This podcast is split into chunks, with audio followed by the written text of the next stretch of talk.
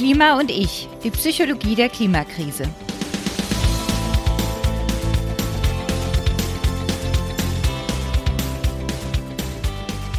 Hallo und herzlich willkommen bei Klima und ich. Heute sprechen die Psychologin Prof. Dr. Sabrina Kraus und ich, die Wissenschaftsjournalistin Dr. Stefanie Uhrig, über Vorbilder in der Klimakrise. Auf das Thema sind wir gekommen, weil sich Sabrina ein wenig geärgert hat. Sabrina, hallo erstmal und magst du uns kurz erzählen, was da eigentlich los war? Hallo, guten Morgen. Freue mich, dass wir wieder zusammenkommen und ein bisschen übers Klima sprechen und vor allen Dingen vor dem Hintergrund der gesellschaftlichen Ereignisse. Und ich weiß gar nicht, ob geärgert die Emotion trifft, die ich da hatte, aber ich habe natürlich ein bisschen in den Medien geschaut, was so in der letzten Zeit passiert ist und sah, wie diverse Prominente eine Hochzeitsfeier begangen haben, was natürlich super ist und mich für die Personen freut. Vor dem Hintergrund des Klimawandels war es doch etwas verwunderlich, dass einige dieser Hochzeitsgäste mit einem Privatjet angereist sind, der ja, wie die meisten wahrscheinlich wissen, jetzt nicht so unfassbar klimafreundlich ist. Und als ich das gesehen habe, habe ich mir gedacht, naja gut, wenn diese Person, die ja nun auch eine Vorreiterrolle im Sinne des Modelllernens für uns alle haben und die Repräsentanten für den Wandel, den wir alle gemeinsam bewältigen müssen, sind, wenn diese Personen jetzt anfangen, ähm, sich komplett konträr zu dem zu verhalten, was wir eigentlich predigen, naja, warum sollen wir kleine Otto-Normalbürger uns denn dann noch ordentlich verhalten? So richtig anfangen tun sie ja eher nicht. Also ich würde sagen, sie ändern nur selbst ihr Verhalten nicht so, wie wir es uns dann wünschen würden, oder? Das Anreisen im Jet ist ja jetzt nichts Neues eigentlich. Das stimmt. Die sind wahrscheinlich schon immer mit ähm, Privatjets angereist, aber hatten wir es schon mal so brisant in den Medien, dass wir, wenn wir jetzt nicht handeln, den Planeten komplett zerstören und das Klima dann auch total aus dem Gleichgewicht gerät. Also in meiner Wahrnehmung, das kann aber auch eine Verzerrung sein, ist es so radikal wie noch nie, dass der Appell zwischen allen Zeilen in allen Medien steht, dass wir uns jetzt verändern müssen. Und wenn es dann bei diesen Personen nicht zu einer Veränderung kommt, warum sollten wir uns dann verändern? Mm, das stimmt. Also ich nehme es auch so wahr, aber ja, ich bin natürlich auch eventuell in einer Blase gefangen, was das angeht. Da stellt sich dann aber schon die Frage, von wem erwarten wir denn, dass sie Klima- oder Naturschutzvorbilder sind und dass sie sich wirklich so verhalten? Also wo fängt es an, sage ich mal, im Kleinen oder im Großen?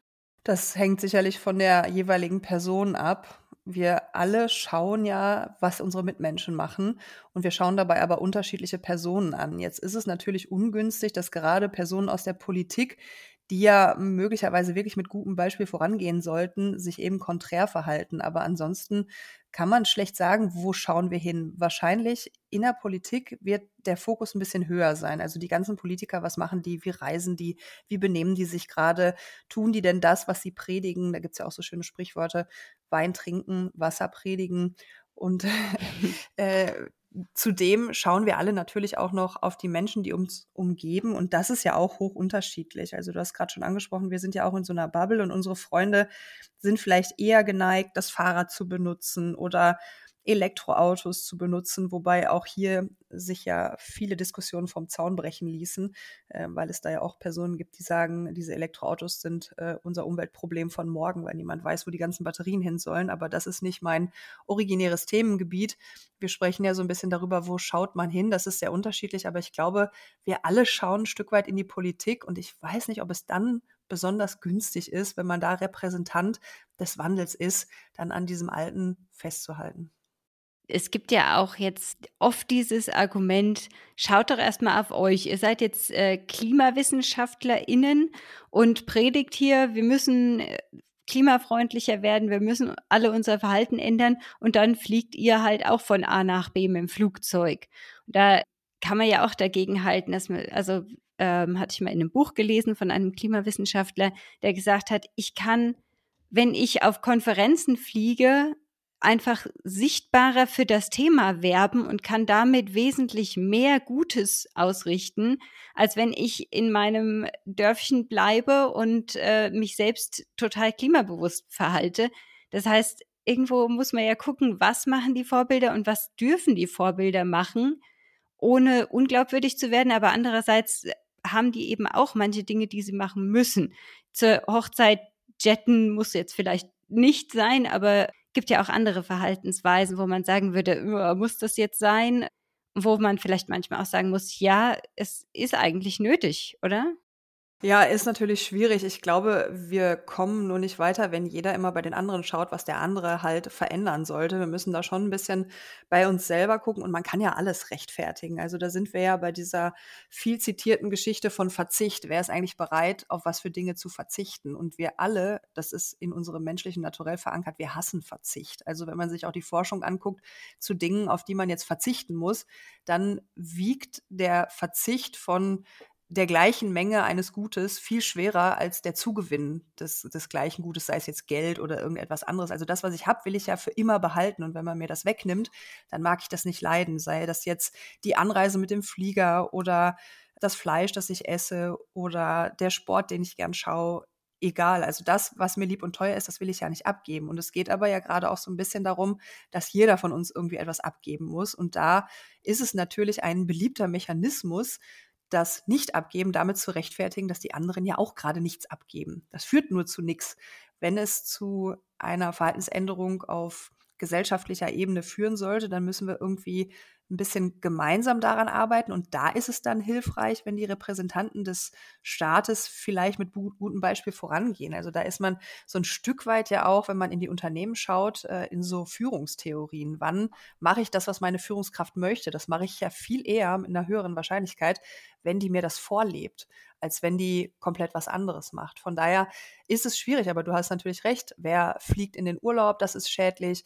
Wer ähm, fliegt nach Katar, schaut sich da, was ist da, Fußball-Weltmeisterschaft, wer schaut sich das an? Also das sind ja äh, radikale Eingriffe auch noch ne, in äh, Gesellschaft, in Umwelt etc. Und es gibt viele Sportarten, die zu viele, zu hohe CO2-Emissionen haben. Aber wem wollen wir jetzt zuerst etwas verbieten und äh, sollten wir da nicht bei uns selbst anfangen. Aber ich möchte auch noch mal den Punkt machen, ich will gar keinen missionieren. Ich möchte gern drüber diskutieren und ich habe durchaus auch Verständnis für viele andere Positionen.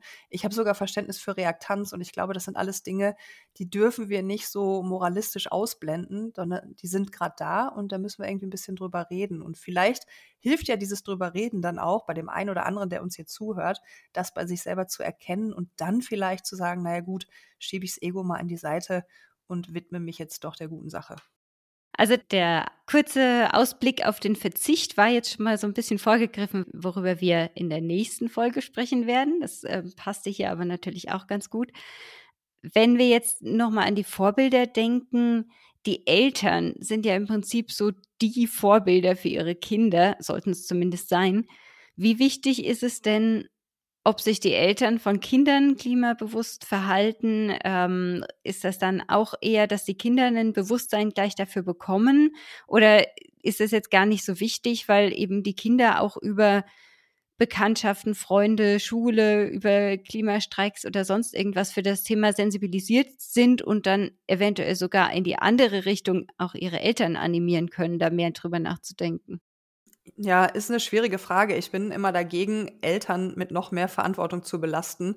Es gibt schon genügend Eltern, die äh, bei mir in der psychologischen Beratung sitzen und nicht mehr wissen, was sie überhaupt noch dürfen sollten oder eben äh, nicht machen sollen. Von daher, ja, Kinder orientieren sich an Eltern, aber äh, nicht jedes Kind, das irgendwann mal Drogen konsumiert, hat auch Eltern, die das getan haben. Also Kinder haben durchaus auch andere Einflüsse und jetzt hängt das auch natürlich vom Alter ab. Also wenn äh, ich jetzt ein Kind zu Hause habe, das pubertiert, dann ist das eher geneigt, Gegenteiliges zu unternehmen als das, was ich da möchte. Ähm, wenn man aber mit kleinen Kindern zusammen ist und man zeigt denen schon mal, dass Fahrradfahren irgendwie ganz gut ist oder bestimmte Verhaltensweisen irgendwie nützlich sind, dann führt das ja in Gewohnheiten. Und wir Menschen lieben ja unsere Gewohnheiten. Und wenn die einmal in der Grundstruktur angelegt sind, dann ist es für die Kinder möglicherweise später einfacher, auf dieses Verhaltensmuster wieder zurückzugreifen. Trotzdem kann es ja in der Pubertät oder in anderen Lebensphasen dazu kommen, dass man das nicht macht. Aber ähm, zusammenfassend würde ich sagen, es ist schon günstig, den Kindern das Verhalten vorzuleben, ähm, was jetzt auch klimafreundlich ist, was umweltfreundlich ist und ähm, noch ein paar andere Werte beinhaltet. Aber man darf jetzt auch nicht sagen, wenn ein Kind sich später als Erwachsener nicht klimafreundlich verhält, Drogen nimmt oder andere schädigt, dann ist das ja nicht das äh, Versagen der Eltern. Also das ist ja eine völlig überholte Annahme. Es gibt ja tausende Kinder, alleine die Resilienzstudien, die ähm, auf hawaiianischen Inseln durchgeführt worden sind, wo Kinder in widrigsten Umständen eben ihr Leben doch in den Griff bekommen haben und eben nicht so geworden sind wie ihre Eltern. Also diese Rechnung, ich weiß, die wird oft aufgemacht, äh, Eltern sind so, dann sind die Kinder auch so, das funktioniert nicht. Ja, ich habe ja selbst Kinder und ähm, ich stelle mir da halt oft die Frage, wie ich dann, also wie ich bestimmte Sachen vorlebe oder ähm, auf welche Weise ich ihnen da helfen kann. Deswegen kam jetzt bei mir auch so die Frage auf. Ähm, aber klar, und es gibt ja auch viele Eltern, die selbst vielleicht unsicher sind, was sie gerade richtig machen können oder was man noch machen darf, wie man es jetzt oft so hört, oder die sich eben dann doch gar nicht so arg fürs Klima interessieren. Wobei ich jetzt mal behaupten würde, dadurch, dass man auch mit an die Zukunft der Kinder denkt, ist das Thema, glaube ich, in Familien vielleicht sogar ein bisschen präsenter als jetzt in ähm, anderen Haushalten. Wäre jetzt so meine Schätzung. Ja, dazu kenne ich keine Daten. Ich habe aber letztens äh, den Satz gehört, Kind isst Thunfisch, bald gibt es keinen mehr. Da habe ich gedacht, okay, gut, kann man auch so sehen. Äh, das ist so frei nach dem Motto, lebe den Moment. Das ist ja auch so ein, so ein Schlagsatz, den alle in erster Instanz gut finden. Wenn man aber vor dem Hintergrund des Klimawandels darüber nachdenkt, dann äh, sollte man den Jet nehmen und viel von dem tun, was man bald nicht mehr tun kann. Also ob das so der beste Satz für die heutige Zeit ist, weiß ich nicht. Und ich weiß auch nicht, ob in jeder Familie dieses Klimabewusstsein äh, in der Form ausgeprägt ist, wie es sich bei dir jetzt andeutet. Es kann auch total ins Gegenteil umschlagen. Wie ist es denn, wenn sich jetzt ein, ein Mensch, den wir als Vorbild sehen, eben nicht klimabewusst oder eben sogar klimaschädlich verhält. Wenn uns das Klima wichtig ist, wie reagieren wir dann darauf? Was ist dann unser Gefühl dabei? Wie immer in der Psychologie kommt drauf an, weil das Wort Vorbild ist ja jetzt erstmal nicht definiert. Und wenn du in so Psychologiebücher guckst unter dem Schlagwort oder Stichwortverzeichnis, dann findest du auch den Begriff Vorbild nicht. Es gibt sowas wie Rollenmodell oder Lernen am Modell. Also das heißt, du schaust dir bei irgendwem eine konkrete Verhaltensweise ab. Es ist aber oft so, gerade wenn man in so Popkulturmagazine schaut, dass Vorbild mehr bedeutet, als ich schaue mir eine Verhaltensweise ab, sondern das geht dann oft in die Richtung Idol. Und das kommt jetzt total drauf an. Also wenn jetzt Friedrich Merz mein Idol ist und der äh, sich aber klimaschädlich verhält, dann führt das wahrscheinlich bei den Leuten, die ihn als Idol haben, eher äh, nicht dazu, dass sie sich abwenden, möglicherweise in eine kognitive Dissonanz, weil sie eigentlich klimafreundlich sein möchten. Jetzt macht ihr Idol das nicht. Dann werden aber psychologische Mechanismen in Kraft gesetzt, diese kognitive Dissonanz wieder glatt ziehen und dann ist ähm, er irgendwie aus dem Schneider an der Stelle. Also nochmal kurz äh, erklärt, was kognitive Dissonanz genau heißt. Das hatten wir zwar schon mal, aber nur zur Erinnerung. Genau, das ist, wenn ich eine Werthaltung habe, die zum Beispiel besagt, ich möchte gerne klimafreundlich sein, dann tue ich etwas, das nicht klimafreundlich ist dann entsteht so ein inneres Unwohlsein. Wir sprechen dann von kognitiver Dissonanz. Also irgendwie passt es nicht zusammen. Ich will ja links rumgehen, aber jetzt gehe ich gerade hier rechts rum. Das heißt, ich eier rum, da muss ich das angleichen. Und da gibt es unterschiedliche Mechanismen, die unser Gehirn, unsere Psyche bereithält, um das eben zu tun. Also dann kann man das zum Beispiel abwerten äh, oder ähm, dann sagt man, das ist ja nicht so schlimm oder man setzt den Fokus auf andere Dinge. Also es gibt äh, ganz viele unzählige Mechanismen, wie man das, ähm, dieses Unwohlsein dann in den Griff bekommt. Und das könnte auch funktionieren, wenn ich jetzt das Idol Friedrich Merz habe und möchte aber klimafreundlich sein. Jetzt macht er das nicht. Dann entsteht bei mir so ein Unwohlsein. Mensch, das will ich aber nicht. Und dann sage ich, naja, dafür macht er x andere Sachen. Und dann ist das so ein bisschen aufgewogen und dann habe ich meine kognitive Dissonanz glatt gezogen. Gibt es denn Menschen, für die Vorbilder wichtiger sind als für andere? Also im Sinne von, ich bin so gefestigt in meiner eigenen Persönlichkeit, ich mache genau das, was ich will und interessiere mich gar nicht dafür, was andere machen? Oder brauchen wir alle unsere Vorbilder? Oder Rollenmodelle, um es äh, psychologischer auszudrücken? Ich würde sagen, es kommt drauf an und ich würde auch sagen, es ist viel weniger ein personaler Faktor als ein situationaler Faktor. Wenn man jetzt mal so überlegt, wir sind, weiß ich nicht, 30, 40 Jahre alt und im Laufe unseres Lebens gab es Phasen, wo wir unfassbar fröhlich waren, wo wir uns wahrscheinlich weniger so sinnfindungsmäßig an anderen orientieren wollten. Dann gab es aber auch immer im Leben eines jeden Lebenskrisen. Und gerade in diesen Krisen sucht man nach Vorbildern, nach Menschen, die durch eine Krise gut hindurchgekommen sind, die irgendetwas schon machen, was man vielleicht gerne machen möchte. Von daher würde ich sagen, alle Menschen können Vorbilder gebrauchen. Vorbilder jetzt gemeint im Sinne von Rollenmodell bezogen auf bestimmte Situationen oder Situationscluster. Aber mir wäre jetzt keine Studie bekannt, wo man irgendwie untersucht hätte, äh, Typ A ist der Vorbildsuchtyp und Typ B ist der Vorbildvermeidungstyp. Wir in der Psychologie sind ja sowieso allergisch gegen diese Typenbildung, weil das der menschlichen Komplexität auch überhaupt nicht gerecht wird. Das heißt, wenn wir jetzt bei unserem Klimapodcast bleiben und bei dem, was man äh, da unter Vorbild versteht, dann brauchen wir alle Rollenmodelle, die uns zeigen, wie ein gutes Leben aussehen kann, das trotzdem das Klima schützt. Das bedeutet aber nicht, dass diese Personen dann von uns vergöttert werden, wir denen hier zu Hause im Wohnzimmer einen Schrein aufstellen und alles, was die machen, also bis hin äh, zur Übernahme der, des modischen Stils oder so, dass wir das dann verherrlichen. Wenn ich jetzt mal an, an Menschen wie Greta Thunberg denke, die ja wirklich viele inspiriert hat und auch als Vorbild in irgendeiner Weise gedient hat oder es auch immer noch tut, die macht ja nun aber so viel, dass man selbst ja eigentlich gar nicht erst anfangen braucht, das nachzumachen. Also die meisten Menschen haben einfach ähm, nicht die ich sage jetzt mal die Möglichkeiten, vielleicht haben wir auch alle einfach nur gute Ausreden, würde sie vielleicht jetzt auch sagen, weiß ich nicht. Ähm, aber wenn ich jetzt ein Rollenmodell sehe, das einfach so hochgegriffen ist, ist, ist das dann einschüchtern für mich? Oder ist das dann so ein bisschen, ähm, mir fiel so dieser Vergleich ein, eine Garagenband, die wie Queen werden wollen und die aber eigentlich wissen, dass es, ähm, dass sie das niemals schaffen können. Also können wir das, können wir das so ein bisschen abgrenzen oder äh, macht, verunsichert uns das dann eher?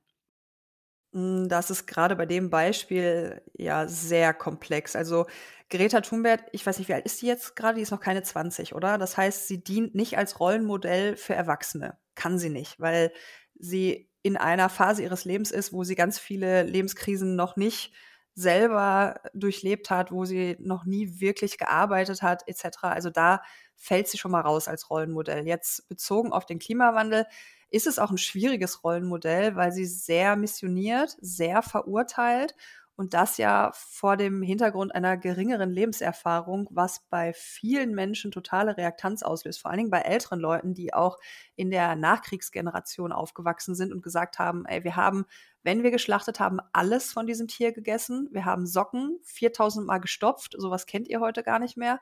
Wir haben auch nicht jedes Jahr das neue iPhone gekauft, was ja auch unzählige Jugendliche tun und dabei trotzdem behaupten, sie seien total klimabewusst.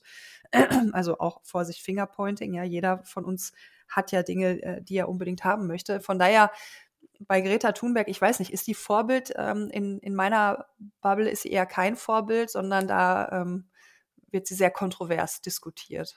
Aber ich würde schon sagen, dass sie ja zumindest sehr viele SchülerInnen und äh, junge Menschen schon sehr beeinflusst hat und da einfach eine Riesenbewegung ja auch gestartet hat, was schon auch auf ihren Vorbildcharakter hindeutet, würde ich jetzt mal so sagen. Also ich bin ja jetzt auch ähm, so mitteljung, sage ich mal. Und ähm, ich finde, würde sie jetzt nicht als Rollenmodell für mich sehen, ähm, weil es einfach zu unterschiedliche Welten sind. Aber ich finde sie sehr inspirierend trotzdem.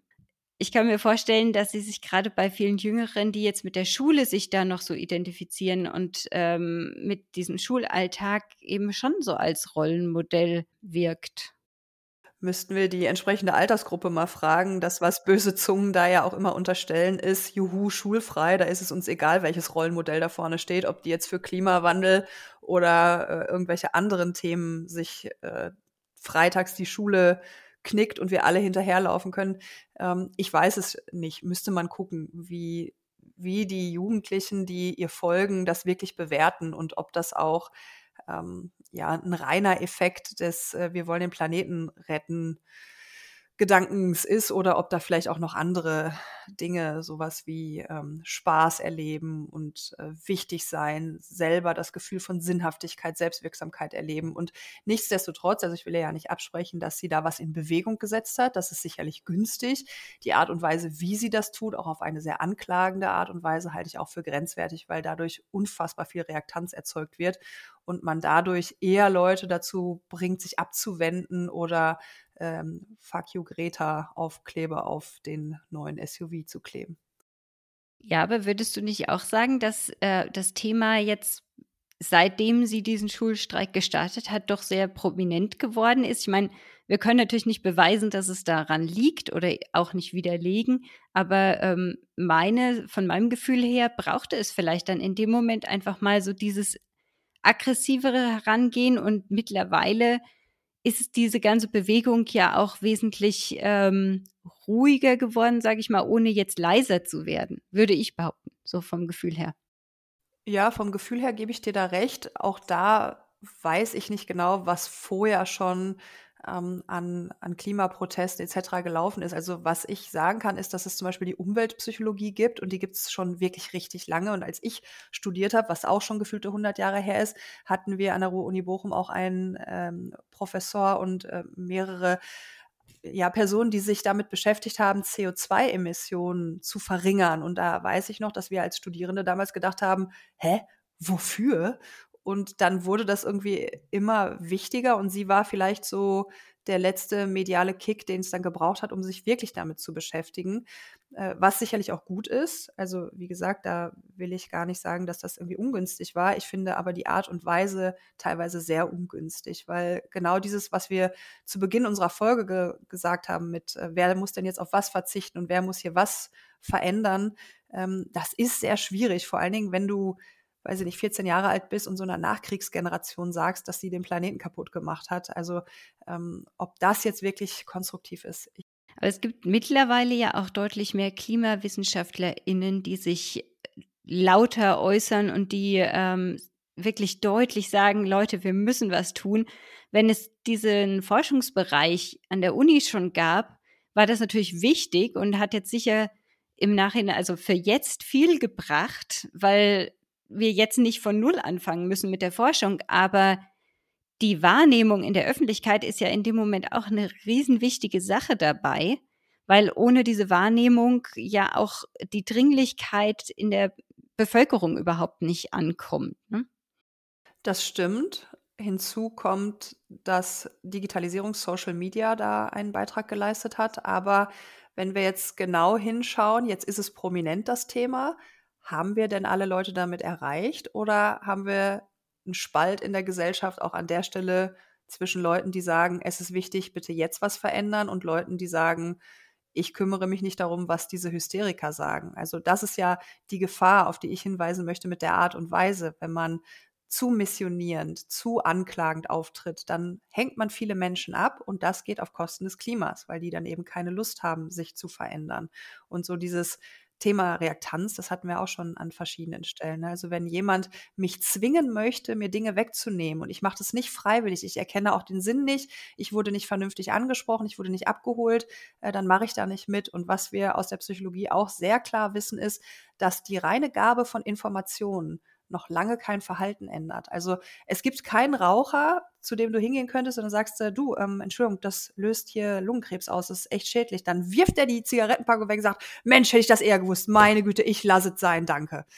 Ja, das hatten wir ja auch schon. Aber dann ist wieder die Frage, wie kriegen wir denn alle, alle Leute mit dem Thema? Weil es hat jetzt nun mal eine riesengroße Dringlichkeit und da jetzt zu sagen, naja, wir gehen das jetzt mal ganz vorsichtig an, damit wir nicht zu viele Leute abhängen, es hat bei Corona ja auch nicht funktioniert und wird auch beim Klima nicht funktionieren. Also bei Corona war halt der zeitliche Faktor noch ein anderer und da hat man dann die Auswirkungen dann vielleicht schon deutlicher gesehen, wobei selbst die ja von Leuten angezweifelt wurden und immer noch angezweifelt werden. Es ist einfach, ich glaube, manche Leute erreichst du einfach prinzipiell nicht, oder?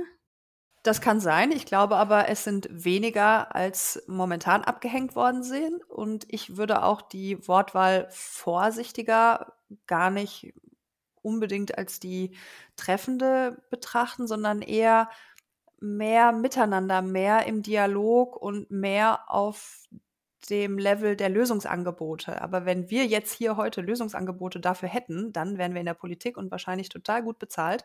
Äh, es, es ist ja nicht so einfach. Also alleine auch äh, Klimawandel. Was bedeutet das alles und welche Komponenten lassen sich ableiten, wo wir Menschen Verhalten ändern können, um eben CO2-Emissionen einzusparen. Das ist ja nur ein Punkt. Es gibt ja auch äh, ähm, viel mehr Dinge, die man da noch tun kann. Ne? Da müsste man, ähm, also da bin ich jetzt nicht diejenige, die die ausgewiesene Expertise hat in Sachen, weiß ich nicht, Biologie äh, oder, oder Klimaforschung. Was brauchen wir da? Aber es, es gibt ja ganz viele Bereiche und was das Ganze sehr komplex macht und dann haben schon die meisten Leute keine Lust mehr, sich damit zu beschäftigen. Und dann muss man vielleicht pro Cluster gucken, was kann man da machen, was können wir den Leuten für ein Angebot machen, ohne es eben äh, so Anklagen zu tun. Und möglicherweise muss man aber trotzdem mit Verboten arbeiten. Aber da wären wir jetzt, wir sind jetzt, glaube ich, ein bisschen abgedriftet, aber ich fand es ganz spannend. Da wären wir jetzt wieder so ein bisschen beim Vorbildcharakter, weil wenn jetzt Menschen in wichtigen Positionen, die sehr sichtbar sind, eben klimabewusst handeln, ohne jetzt zu sagen, ihr müsst unbedingt, aber wenn du siehst, okay, die können das ja auch, und vielleicht nicht nur die PolitikerInnen, bei denen wir sowieso immer sehr kritisch gucken, sondern vielleicht auch MusikerInnen, andere KünstlerInnen, alle möglichen Leute, die eben sichtbar sind und die viele Leute vielleicht auch begeistern können. Wenn die klimaorientierte Lösungsansätze kennen und vorleben, dann könnte das ja schon mal einen großen Einfluss dann haben. Das könnte sein, kommt immer darauf an, wer es ist weil häufig Personen, die so im medialen Geschehen sind, ja auch kontrovers diskutiert werden und man sich vielleicht abgrenzen möchte. Also es geht ja so ein bisschen auch um Sympathie, um Ähnlichkeit. Und wenn mein Künstler das jetzt macht, äh, dann mache ich das vielleicht auch eher. Da wird es aber auch schwierig, wenn du so in die Schiene Punkrock, Metal und so guckst. Das sind ja auch Genres, wo Leute hinterstehen oder Leute mitfiebern, die sagen, ich bin eben gegen das Establishment, ich bin gegen all das, was mir von oben angeordnet wird. Und äh, die dann über Künstler zu kriegen, weiß ich nicht, könnte man probieren, aber da stelle ich mir die Gespräche sehr spannend vor. Ich nehme an, da bräuchte man einfach viele Leute, die da mitmachen. Ich musste jetzt an die eine Mittelalter-Rockband denken, die ein Lied gemacht haben, das heißt äh, Bunt und nicht braun, wo es eben für Diversität und gegen Diskriminierung geht. Und ähm, das ist jetzt ein anderes Thema, aber diese, dieses Sichtbarmachen in bestimmten Musikgenres oder in bestimmten Filmszenen oder was auch immer, muss man nur wahrscheinlich breit genug streuen, um möglichst viele Leute zu erreichen dann.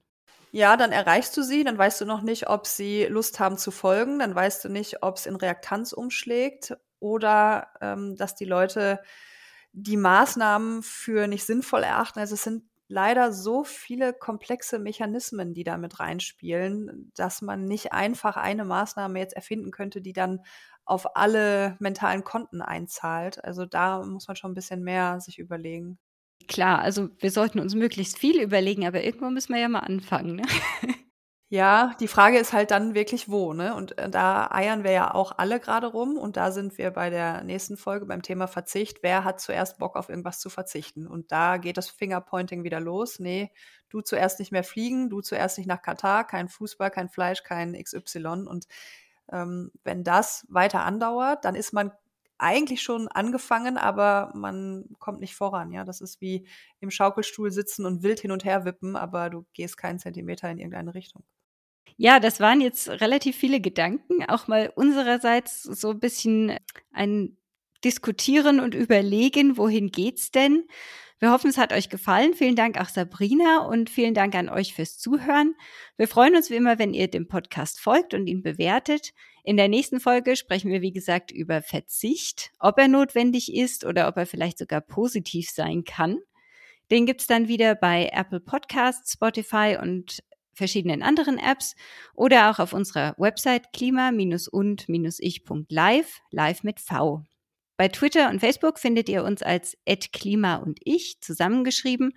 Und wenn ihr Kommentare oder Anregungen habt, könnt ihr sie auch gern mir schreiben unter stephanie@klima-und-ich.live. Stephanie mit F und IE. Habt eine gute Zeit und bis bald.